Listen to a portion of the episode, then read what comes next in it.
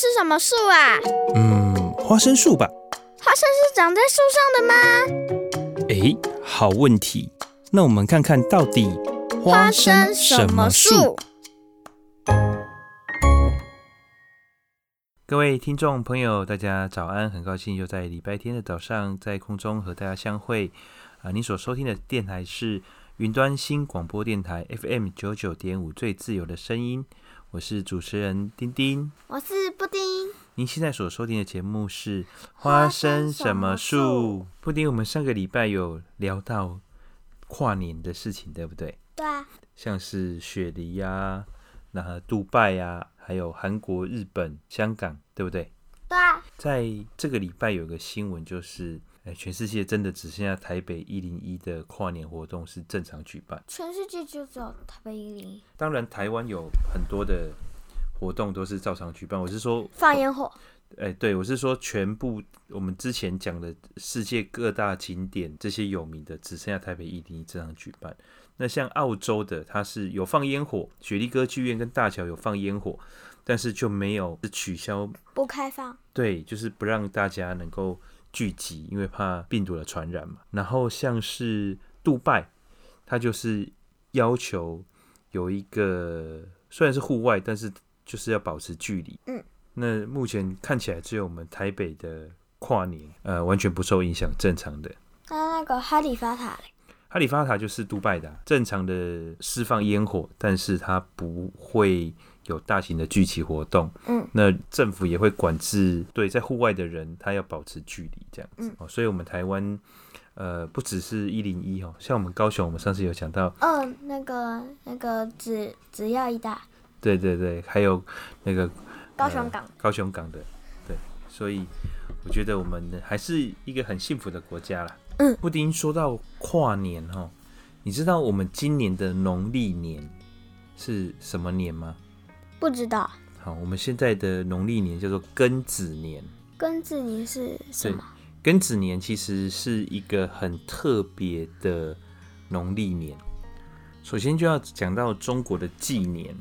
什么是纪年？好，我们现在过的是民国九十几年，一百零几年，对不对？对啊。然后西元的话就是呃二零二零年、二零二一年，对不对？嗯。好。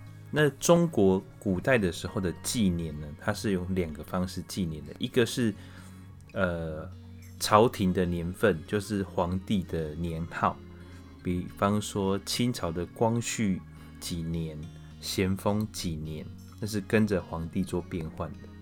像日本现在还是用这种纪年方法，像现在日本的年份叫令辰，对不对？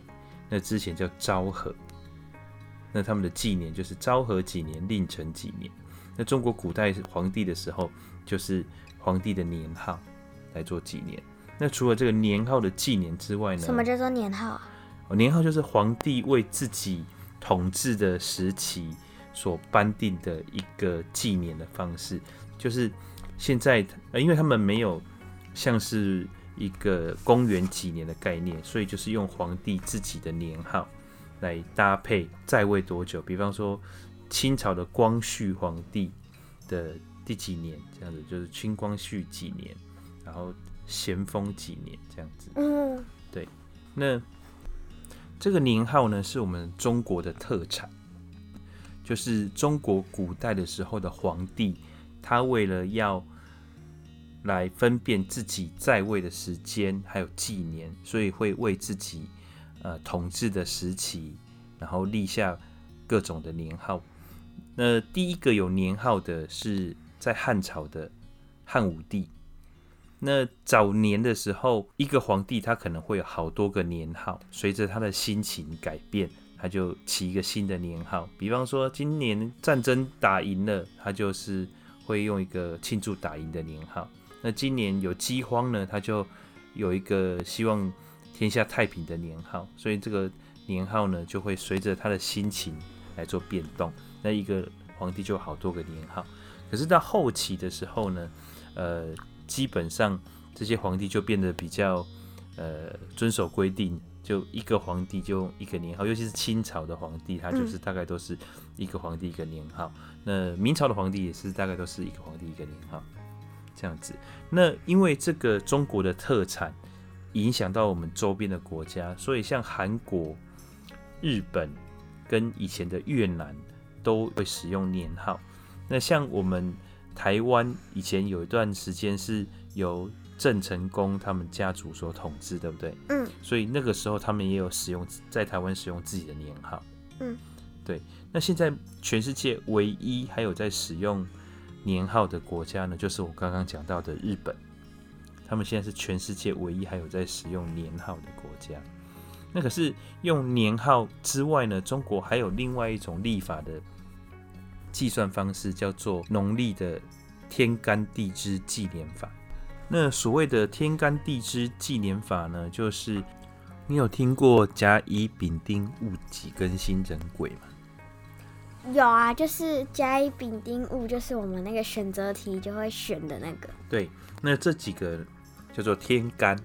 天干。对，那地支呢，就是子丑寅卯巳午未申酉戌亥这十二个叫做地支。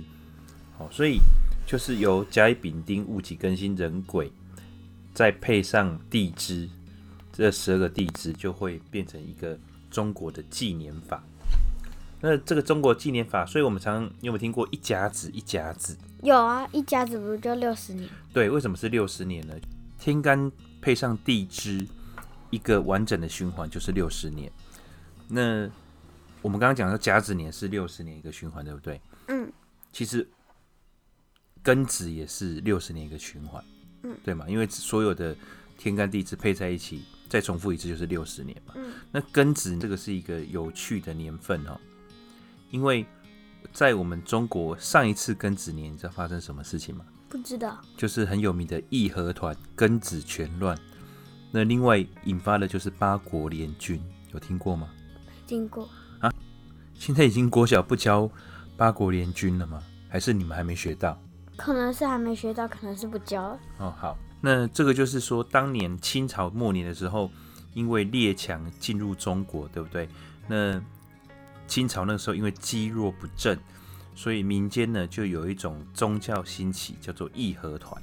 那这个义和团就标榜自己刀枪不入，然后能够神功附体，所以他们就到处的聚集，然后开始在中国各地开始针对洋人。就是外国人呢，开始杀洋人、烧教堂，然后攻击洋人居住的据点，然后那当然那时候国外的他们也不是好惹的，所以他们就引发了各国联军来攻打中国清朝，所以叫做八国联军。那今年呢也是庚子年哦。那在过去呢，大家都会有一个说法，就是庚子年常常会引发大的灾难。比方说今年，我们上一集有讲到，是不是天灾人祸不断，对不对？对啊。然后还有在东非跟印度发生了超级巨大的蝗灾，嗯，蝗虫的灾难，对不对？然后还有全球的疫情，嗯。那在上一个庚子年呢，我刚刚讲过，就是庚子全乱，八国联军，对不对？嗯。哦，不对，这个是上上个庚子年。在上一个庚子年，其实是一九六零年。一起一九六零年的时候呢，在中国发生了连续三年的大饥荒。哦，一九六零年的时候的庚子年是连续三年的大饥荒。那再跟一九零零年的庚子年，就是我刚刚讲的八国联军庚子全乱。嗯，然后再跟再跟之前的是一八四零年的庚子年。一八四零年庚子年就是第一次鸦片战争，也就是清朝鸦片哦。对，那个时候英国透过呃东印度公司把鸦片进来中国，因为贸易他们要买中国的瓷器呀、呃还有茶叶，那有巨大的贸易逆差，所以他们想要卖东西来中国，可是英国没有什么东西。是中国人喜欢的，所以他们就制作制造鸦片，然后来卖给中国人。那后来因为呃中国发现这个鸦片对人体的残害很深嘛，所以就禁绝鸦片。那英国呢就因为这样子发动了一个叫做鸦片战争。那在英国，他们本身定位为贸易战争了，可是，在我们中国的历史上面，我们就把它叫做鸦片战争。当然，虽然呃道理是站在中国这一边的，但是呃因为英国船坚炮利嘛，因为他们那个时候已经进入工业时代了，所以中国打输了。打输之后就订立了很多不平等的条约，所以。呃，也算是列强进入中国的一个开始。哦，一八四零年，所以在过去的几个庚子年里面，都发生了很多不太好的事情。那所以很多人，不管是命理学家或是历史学家，都会说：“哎，庚子年都不太平静。”那为什么讲到这个啊？就是因为爸爸最近看到几个新闻，觉得很有趣。我觉得，我觉得不愧是庚子年，各路高手都出现。哦，太恐怖了。好，第一个高手呢，是一个十五岁的少年。哦，这个十五岁的少年很厉害哦，独攀能高中走。十五岁的少年找到了苗栗县十五岁林姓少年，前天独攀能高安东军纵走，五天行程进轻装。只带了五碗泡面和少许的干粮就出发，结果入夜失联，家人求援，警消林务人员凌晨在海拔两千九百公尺的天池山庄找到他。找他的时候，他在天池山上打地铺，穿运动长裤长袖，外面罩了一个短袖，类似棒球装，身下只垫了一个瑜伽垫，没有外套，没有帐篷睡袋。搜救人员说，不了解山域状况，轻装挑战能高重走极为不智，随时可能因为失温丧命。搜救人员说，少年就读高一，轻装五百月经验，竟然越级打怪，想能高安东纵走五天，简直就是不要命。哦，这是第一个高手，你有没有觉得很夸张？有点夸张，他就是他要穿着衣服这样，就没穿什么衣服，也没有装备。带了几碗泡面跟饼干就上山了。他他才高一耶。对呀、啊，所以我我把他说这个是第一个高手，就是不要命的高手。还有第二个？有有有有第二个，这个高手也是很夸张。机车男闯中横失踪四十天获救，猎人第一眼看到还以为是尸体。邱姓男子上个月骑机车闯入中横公路管制路段。在管制人员追踪下，汽车跳入百米深的悬崖后失踪。当地居民杨东坡昨天晚上上山打猎时，意外发现邱男在一处山区的涵洞，遂通报警方，让失踪案圆满落幕。三十七岁的邱男上个月傍晚骑机车闯入中横管制路段，汽车跳入百米深的悬崖。台中市政府消防局民间的搜救队一直搜寻，更出动了空拍机搜救犬。但是都毫无所获。五十七岁的当地居民杨东坡住在和平区古关地区，平常的时候务农，偶尔会到果园周边的山区打猎。昨天晚上他一时兴起，前往台八线大甲溪畔的废弃电厂后山打猎，进去了常常去的涵洞。就一看有人倒卧在里头，第一眼还以为是尸体，赶快跑出来。可是他回去确认对方是否还活着。然后发现躺在地上的人盖着外套、防水布，没想到对方居然有回应，所以就赶快去通知警方，发现了这个失踪多日的秋男。秋男被发现的时候相当虚弱，他在山区整整的将近四十天没有任何食物的情况下存活。那警方说他暴瘦了将近二十公斤，爸爸也深深的觉得。这个能够一跃跳入百米深渊的这个邱姓男子，也是一个高手，高手，高高手，一个比一个勇。真的，他这样跳进去山涧里面，竟然竟然没死。对，而且连骨折什么都没有，而且还让他在里面撑了四十天呢。对啊，只喝水，没食物。我觉得他可能有东西吃吧，不然的话，我觉得这个真的太夸张了。对啊。而且暴瘦二十公斤呢，二十公斤。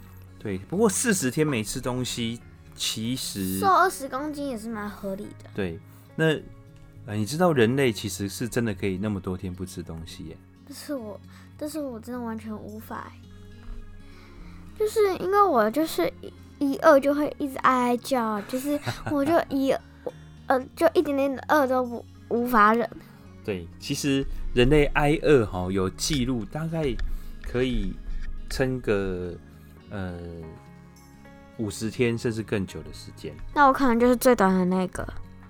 像印度的伟人甘地哈，他在上个世纪，也就是一九七零年代，曾经绝食抗议三个礼拜，那他有活下来。可是最久的不是他。那个都比他久了。还有一个一九八零年，一九八零年的时候，在爱尔兰共和军有一个绝食的事件。呃，这个绝食事件第一次，他们有分成两次。第一次的绝食者绝食了五十三天，那存活下来。那第二次呢，在一九八一年，他们总共有二十三个激进分子参加绝食。那绝食的带领者，他这个名字叫桑兹哦。他绝食的第六十六天，就因为呃绝食的关系死亡了。然后到七月、八月的时候，陆陆续续又有很多绝食者死亡。最后总共不是有二十三个参加吗？嗯。最后总共有十位的绝食死亡。那第一个死亡的是四十六天，那最长的真的是七十三天死亡。为什么那些人要去做绝食的？哦，因为他们那个时候在抗议，就是呃那个时候的英国，他们有一个呃比较特别的情况，就是他们呃大不列颠共和国有好几个区域组成，那其中的这个爱尔兰呢，他们呃希望能够独立，所以有一连串的抗争活动，对，那这个就是其中的一个抗争活动。这个我们下次有机会的时候来讲一讲国外的这种抗议跟国内的抗议。其实抗议有很多，绝食算是相对的看起来激烈，但是还有更激烈的。不就直接出来喊抗议吗？没有没有没有，像西藏的喇嘛们的抗议，那个是真对，喇嘛就是他们的和尚，嗯，他们的抗议那就是真的非常的厉害。偷听什么的抗议法可以那么厉害？哦，他们把。汽油倒在自己的身上点燃，自焚。他们干嘛自杀？那他们也是为了要抗议，也是为了要独立。哦，所以这个抗议哦是非常非常呃有很多种手法的。那我们以后有机会来讲一个抗议的。那今天我们讲这个高手哦，可以多久不吃东西？那呃，我们这个高手算是很厉害，对不对？嗯。这个良心民众他四十天。那好险有被发现，如果他在里面继续躺下去，估计就是活不成了。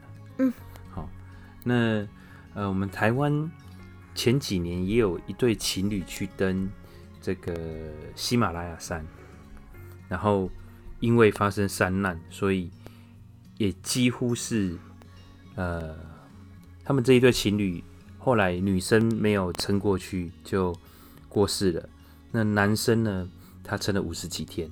但是前面二十几天还是有东西吃，但后面才是真的是完全没有食物这样子。这个也是呃，我记得前几年算是台湾非常有名的一个新闻。他们靠什么东西吃啊？就是前几天他们还有身上带着一些食物，但是到了后面就完全没有吃，只有水可以喝。少量的吗？嗯，水的话应该是还有，但是就是完全没有食物了这样子。好恐怖哦。对。好，所以。我刚刚讲到庚子年高手进出啊，有没有？那庚子年不是随着十二月结束就结束了？啊，不是十二月结束就结束吗？对，因为是农历年，所以要到明年的二月才结束。我的天哪！所以还有两个月的时间，我们看看还会不会有一些高手更厉 害？对，看还有没有更厉害的高手来压轴横空出世。但是他们这样做的有够冒险的。对，所以其实真的小朋友不要学哦。叔叔跟哥哥不一定有练过，但是他们做这个事情真的是非常非常的危险，而且浪费社会资源，对不对？嗯，真的是要有少年的心灵才敢这种冒险的事。那我们来播一首歌，叫做《少年》。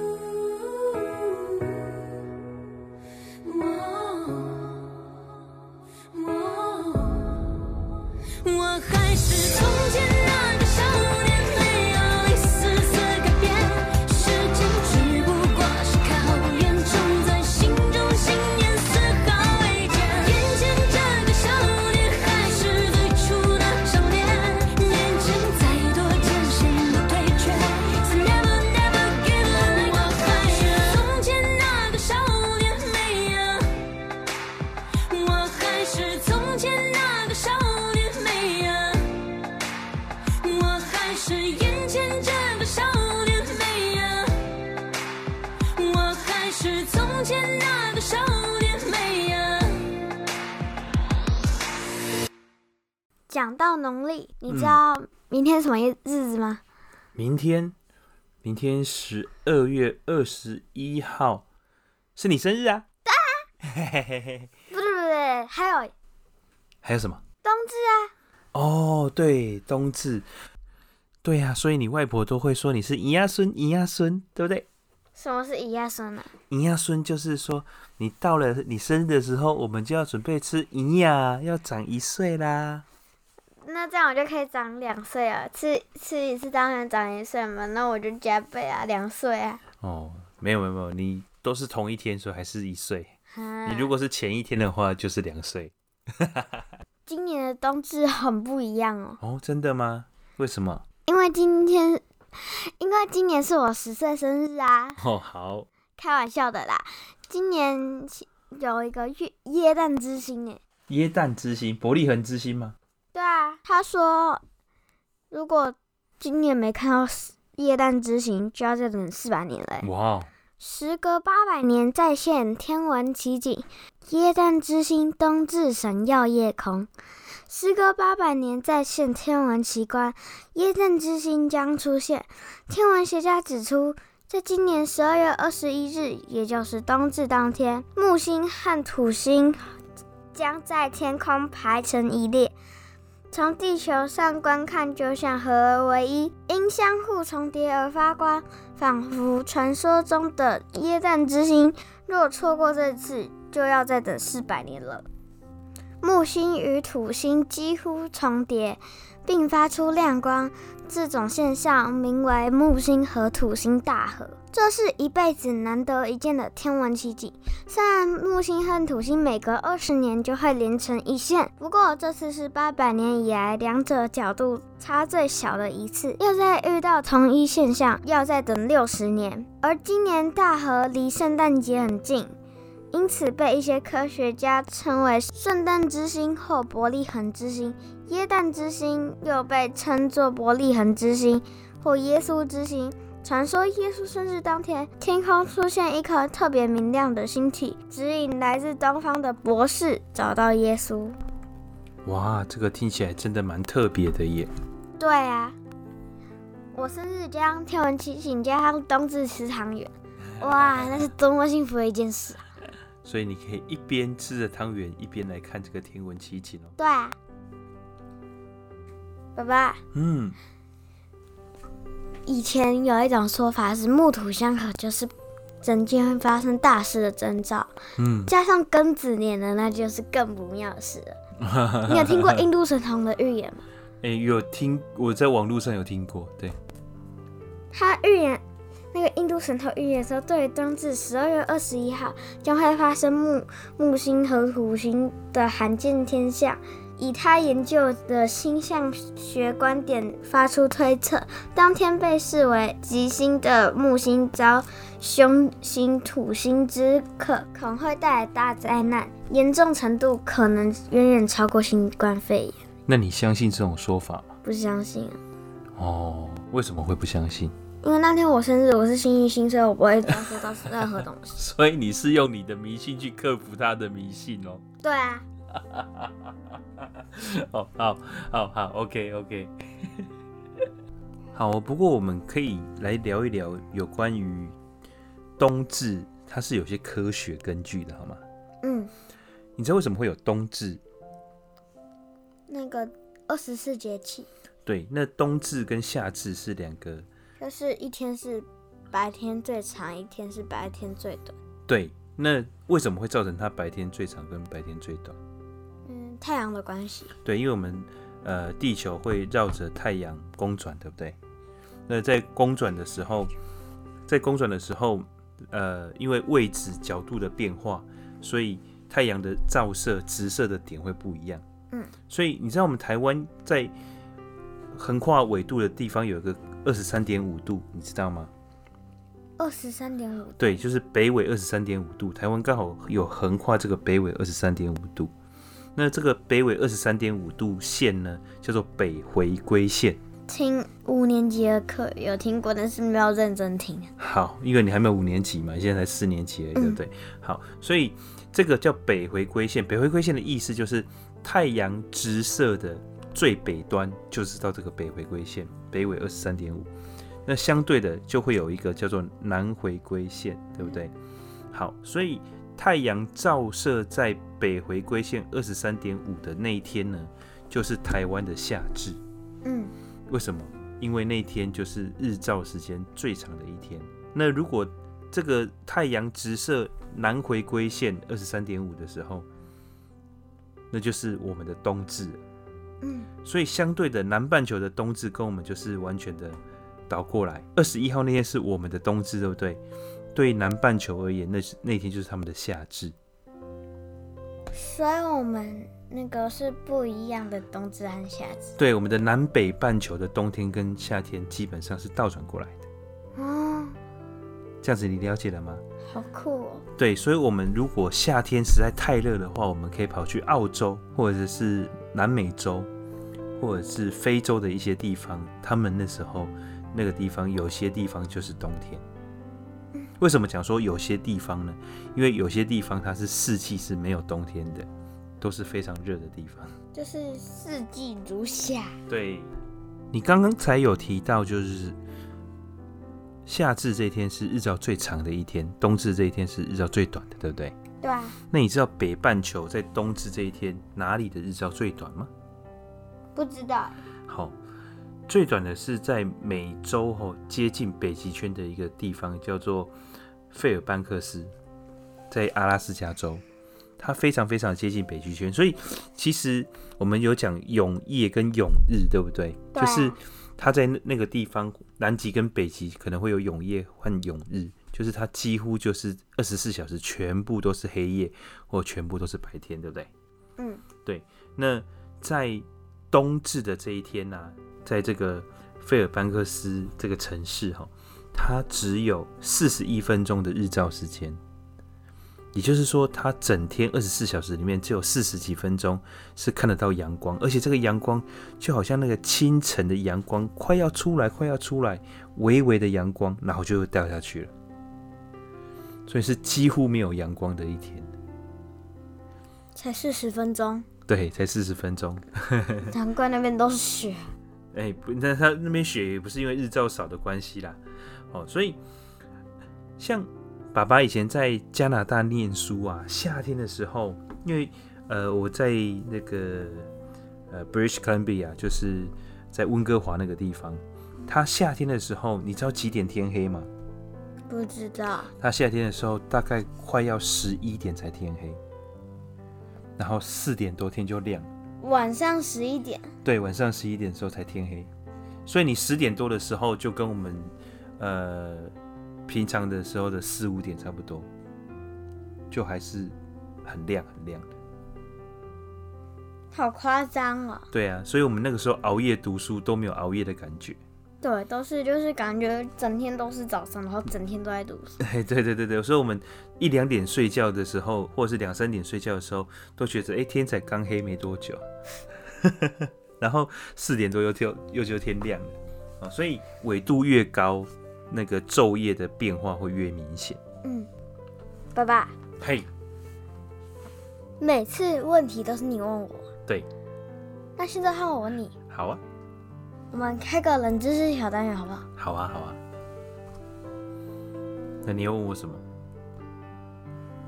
你知道最开始的冬至是新年吗？冬至是新年。对啊。我不知道哎。早在三千多年前。在周朝有一个人叫周公，嗯，周公，周公很有名啊，治理作乐啊，很多古代的呃制度跟规则都是他定的。他把观测到影子最长的那一天定为新年。哦，就是冬至嘛。对啊。哦，那为什么我们现在过的新年不是冬至？因为汉武帝改用另外一种历法啦。哦，所以汉武帝他不止开始皇帝的年号，而且他用了一种新的历法，就对了。对啊。那爸爸真的是今天学到一个新的知识了，谢谢布丁。布丁的爸爸问你哦，你的生日跟圣诞节这么接近，你觉得圣诞节最重要的事情是什么？圣诞礼物啊。哎、欸，有一个新闻很好笑哦，是一个爸爸买圣诞礼物的故事。男花一万八买圣诞装饰送女儿，到货被两楼高的超巨大尺寸吓歪。英国一名男子李德尔为了给七岁的女儿小茉莉一个圣诞惊喜，于是在网络上购买了知名圣诞节喜剧动画电影《鬼灵精》的装饰品。没想到事后却发现，这个饰品竟然比两层楼房还高，让他相当惊讶。他在网络上花了大概五百块钱英镑，呃，约合台币一万八千元，买了一只鬼灵精充气娃娃装饰品。可是他上网订购的时候忘了检查尺寸，当商品寄来家里的时候，才发现这个装饰品居然高达了十公尺，灌满气之后竟然比他家还要高。变成了一尊超巨大的鬼灵精。不过好险，七岁的小茉莉不但没有被吓坏，反而兴奋地尖叫了起来。而这个巨大的鬼灵精也被拍照上传网络，变成当地的知名景点，超过了五千名的游客到访，为了要看看这个巨大的鬼灵精长什么样子。李德尔灵机一动，也趁机做善事，要求参观的游客捐款给慈善单位。现在已经募得了两万四千多的英镑，大概是九十万台币。他们将把这笔款项赠予当初照顾死于新冠肺炎的父亲的一个机构。布丁，那你收过最让你开心的圣诞礼物是什么？每一次都很开心，但是最让我惊讶的倒是真的有一个。什么东西？因为我小时候真的相信有圣诞老公公，嗯，哎，然后我就绑了一个袜子在床边的那个灯上，嗯，然后那时候因为就是还是有点迷信，就是信的是圣诞老公公送我的布鞋，然后挂在那个因为两两两个小勾勾挂在那个挂在那个那个床上床床床头的灯上面，然后我醒来就说哇，哎。我的袜子里怎么都没有东西？然后转过去一看，哇，我的不，我的新鞋子在这边呢。然后我就想说，哇，现在老公公怎么可以，怎么可能不知不觉爬进我们家，然后送我一双布鞋？后来长大才知道，原来都是爸爸送的。所以你看到那个鞋子很开心，是不是？嗯，对啊。哦。就是想说，哎，也对啊，鞋子也不可能放在袜子里面吧。因为袜子也要穿在鞋子里面的，对，所以要很大的袜子，对不对？嗯，你知道，其实圣诞节对于欧美国家来讲是一个非常重要的节日，因为他们圣诞节跟新年是连在一起的，所以他们基本上，呃，过了圣就是圣诞节假期之后，然后就一直一直放，一直放，一直放寒假。对，就是一直放过年的，甚至有些他们是圣诞节之前有一个叫做感恩节。感恩的心，对对对对，他们从感恩节就开始放大假，感恩节就开始放大假。对，那所以就是感恩节过后，呃，就是非常浓烈的呃过节的气氛，就好像我们过年一样，一直过，一直过，一直过的感觉，那么爽。对，但是他们不是连着放了，感恩节完了之后，还是要回来上一上几天班，然后圣诞节，然后跨年这样子。那其实这个对。欧美的经济也是非常大的影响的，因为从感恩节开始，他们就会大量大量的消费。嗯，对，因为感恩节是十一月的第四个礼拜四嘛，所以到了那个礼拜五，通常都会被称为黑色星期五，不是我们一般来讲的十三号星期五，那天不一定是十三号，不对，那一天一定不是十三号，因为它是第四个礼拜嘛。嗯，好，所以它。不是我们讲的十三号星期五，那个黑色星期五呢，就是指美国零售业一年之中最重要的一个日子，就是那一天通常都是营业额最高的日子。也就是说，从那天开始，零售业会有好几天的折扣期间，大家都会在那几天去疯狂的买东西，所以叫做黑色星期五。可是今年的黑色星期五，因为受到疫情的冲击，所以业绩非常非常非常的惨淡。那所以整个欧美国家的经济，从这次黑色星期五就可以看得出来，其实是非常的不好，甚至有些百货公司它根本就没有开。不过你知道吗？今年的黑色星期五反而网络的销售比过去增长了三成。为什么？将近一百亿美金的订单是透过网络下单的。为什么？因为大家。疫情的关系不敢出门了，就在家里买，所以现在的黑色星期五已经变成了网络的黑色星期五了。在过去中国的双十一还没有盛行之前，黑色星期五应该是全世界零售业业绩最好的一天。可是现在已经完全被中国的双十一取代了。为什么会有双十一啊？啊，双十一是那个时候，呃，其实双十一就是四个一，对不对？对啊。所以那个时候就把它定为光棍节。光棍节是什么？就是单身狗过的节日啊。一一一一。对，就是四个一嘛，就是他们四个都是单身，单身，单身，单身。啊、所以那单身要干嘛呢？就是窝在家里上网啊，网购啊。嗯，所以就把它营造成这样子的一个一个购物节日。那后来阿里巴巴集团的淘宝跟呃阿里巴巴的购物网就把它发扬光大，变成了一个购物节，以至于所有的电商现在都共同的冲双十一。那前阵子前几天是一二一二嘛，又变成了就是等于是为了要做。双十一之后的后续行销，又创了一个一二一二购物节。一二一二是什么意思？其实也没什么意思，就是单纯的一种行销手段而已。就是一一一卖的那么好嘛，我隔一个月之后再来用一个行销的方式来促销，刺激大家消费，就是这样。那我们之前讲到这个疫情造成的经济的。危机哦，其实还是非常的严峻。那我们刚刚讲到英国的圣诞节，对不对？那这个也是有关于英国的新闻了。第一世界之耻，百万学童的空腹耶诞，联合国儿福史上首次救援英国。放任贫穷是一种政治性的选择。遭遇脱欧、疫情和耶诞节危机多重包夹的英国，目前正进入了。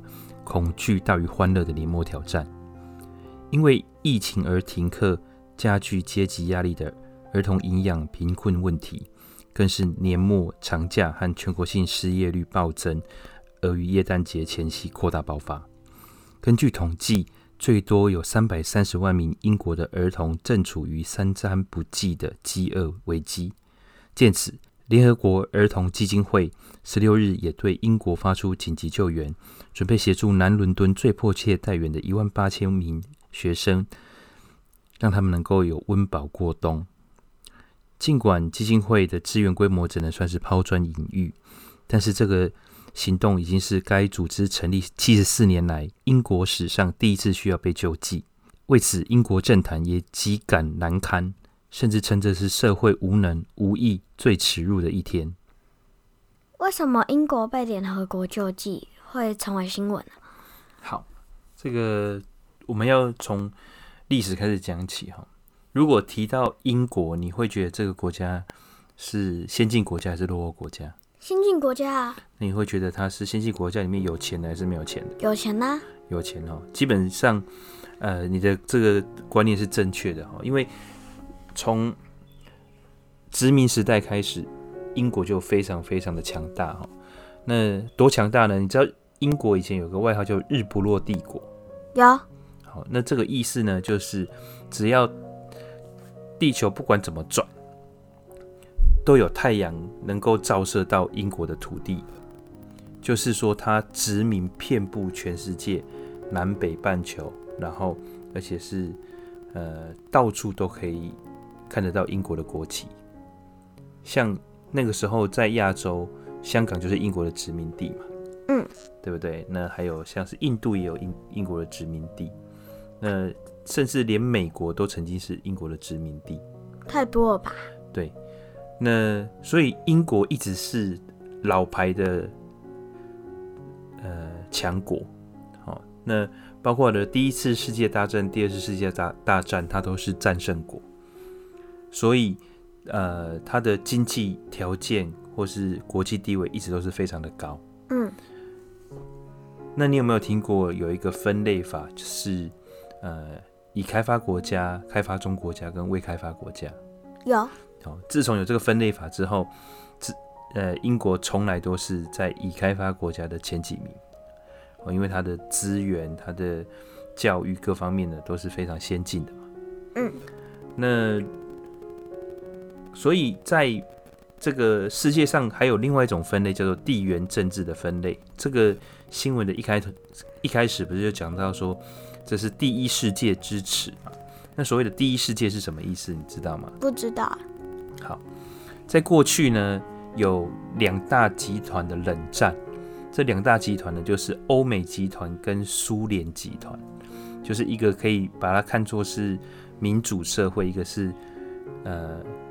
共产社会这两个集团的对峙，那属于民主社会的呢，就是以英美法德这些国家为首，哦，所以是呃是一个比较先进、比较富裕的国家，嗯，所以通常他们被称为第一世界，嗯，那第二世界呢，就是苏联集团里面的这些国家，那他们通常就是相对的没有那么有钱，比较贫穷、比较落后一点，叫第二世界。那第三世界呢？第三世界呢，其实就是这两大集团以外的国家。那这些集团以外的国家，通常会相较于第一世界、第二世界，他们就是更落后一点，或者是更不富裕一点。嗯，对。那像是呃，当年的中东的国家、非洲的国家。很多亚洲的国家都是属于被归类在第三世界国家，甚至台湾当年也是在第三世界国家之列。那在这样子一个归类的过程当中，英国一直是保有一个很优越的地位的，所以他们自己也非常的有优越感。可是这次的这这个新闻，那为什么他会不会被联合国救济？对，过去的联合国救济都是在。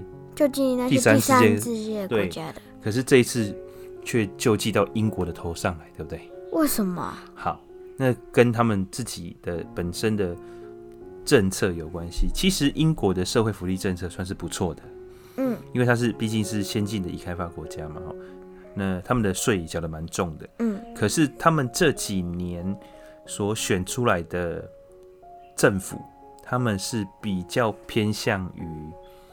自由派，也就是比较偏向于大家顾好自己就好，嗯，减少政府开支，减少呃社会福利政策的钱。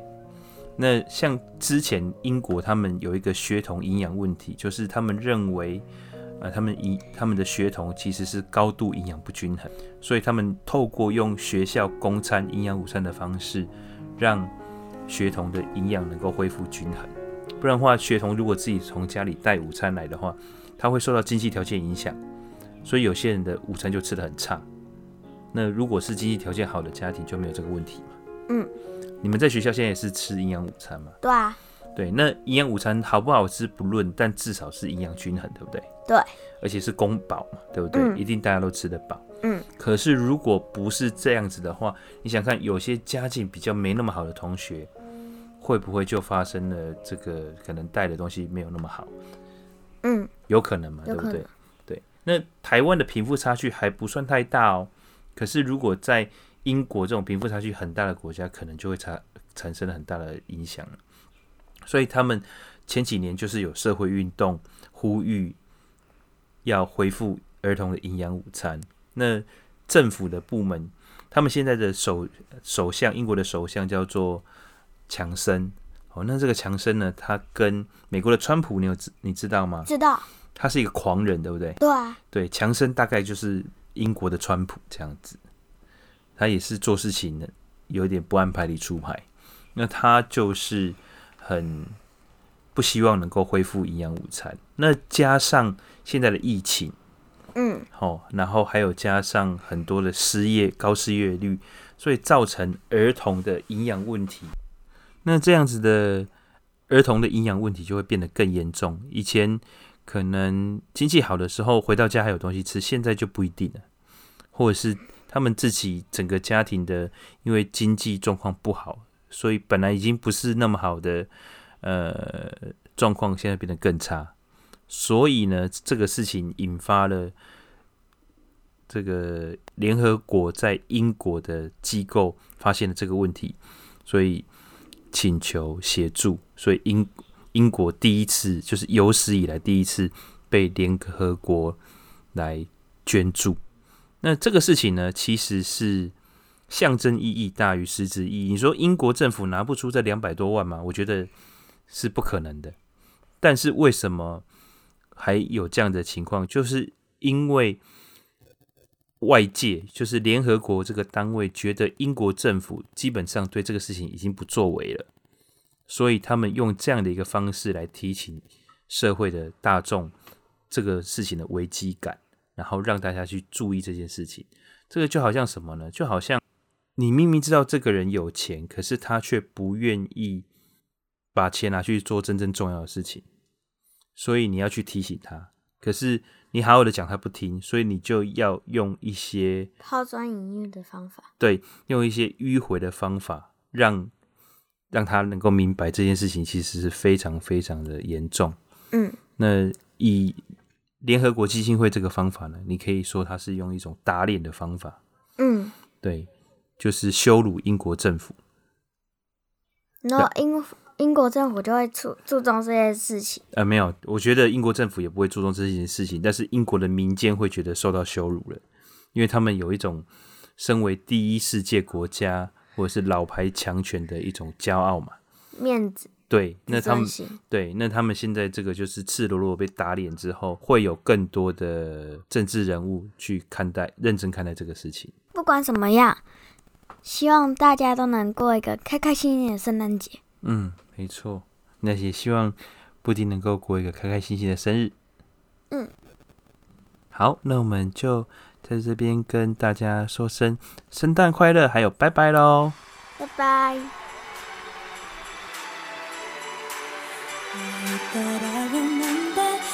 Wish I could forget what you did last December. you left my heart good idea 值得